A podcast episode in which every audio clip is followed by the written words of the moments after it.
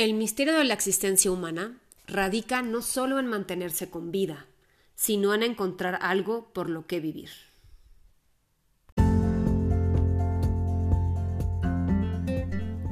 Hola, ¿cómo están? Soy Paola Cermeño y este es el podcast de Ser Más y Mejor.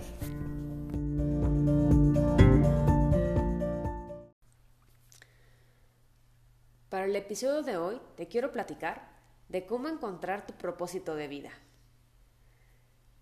Este ejercicio normalmente está ligado a algún compromiso interno muy profundo que está dentro de tu corazón. Algunos propósitos de vida que más he escuchado y se me vienen a la cabeza puede ser ser un mejor profesional, vivir para ayudar a los demás, mm, no sé, disponer de más tiempo para estar con tus familiares y amigos, tal vez tener una vida menos estresante. Si eres católico, llegar al cielo explotando los dones y gracias que Dios te da. Pero tú, piensa, ¿cuál es ese algo más profundo que dirige tu vida? ¿Qué es eso que mueve tu corazón? Seguramente el ejercicio más importante que puedes hacer para dar dirección y significado a tu vida es encontrar tu propósito. ¿Sabías que cuando encuentras tu propósito, tú puedes ser el director de tu propia vida? Puedes establecer prioridades reales sobre las acciones que vas a realizar y decir no a las cosas que te alejan de tus objetivos. También te permite enfocar en lo importante y recuperar el control después de una crisis. Realizar constantemente acciones que no están alineadas con nuestro propósito produce una sensación muy desagradable, como de vacío. Tú sientes que son otros quienes dirigen tu vida. Entonces, lo que yo te invito a hacer es encontrar tu propósito de vida. Pero ¿cómo puedes encontrar tu propósito de vida? Definitivamente no es algo sencillo. Requiere reflexionar y plantarse las preguntas adecuadas. Por ejemplo, el otro día platicando con esta amiga que se dedica al coaching, me decía que te podía lanzar una serie de preguntas que te pueden ayudar a encontrar tu sentido de vida, tu propósito de vida o misión, como le gustes llamar. ¿Qué cosas te producen una gran satisfacción y alegría? ¿Qué es lo que te gusta hacer? ¿Qué te hace perder la noción del tiempo? ¿No te pasa que hay veces que pasan las horas y las horas y cuando ya te diste cuenta ya es de noche? ¿En qué utilizas tu tiempo libre? ¿Qué es lo que te apasiona? ¿Qué te hace sentir bien contigo mismo? ¿Cuáles son esos talentos que Dios te dio?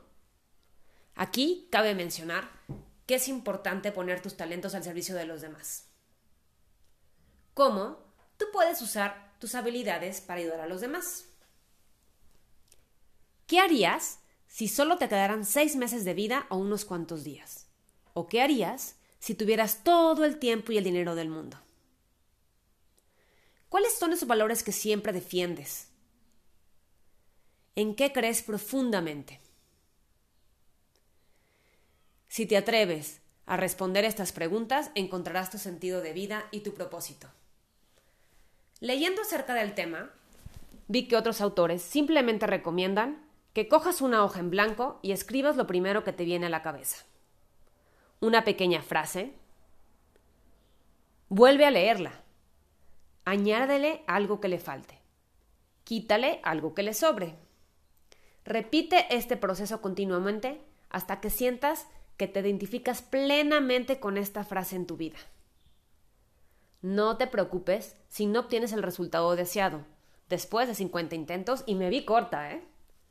Así que sé perseverante. Inténtalo, inténtalo, inténtalo.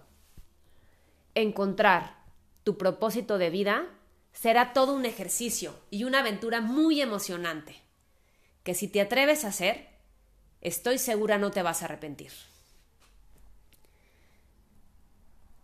Te animo a hacerlo. Por supuesto, sobra decir que debes hacerte estas preguntas sin pensar en lo que los demás quieren o esperan de ti. Se trata de que tú vivas tu vida no la que otros quieren que tú vivas. Definitivamente, una vez que tienes claro cuál es tu propósito de vida, tu misión, como le quieras llamar, será mucho más fácil poder satisfacer y tendrás una vida mucho más gratificante y plena. Podrás definir tu visión, tus objetivos y tus áreas de responsabilidad. Así que todos tus proyectos y acciones de cada día podrán estar alineados a lo que tú crees que es tu misión de vida. No olvides revisarlo cada cierto tiempo. Recuerda que en esta vida nada es permanente y todo cambia. Gracias por escucharme y nos vemos el próximo sábado en el siguiente episodio del podcast Ser más y mejor.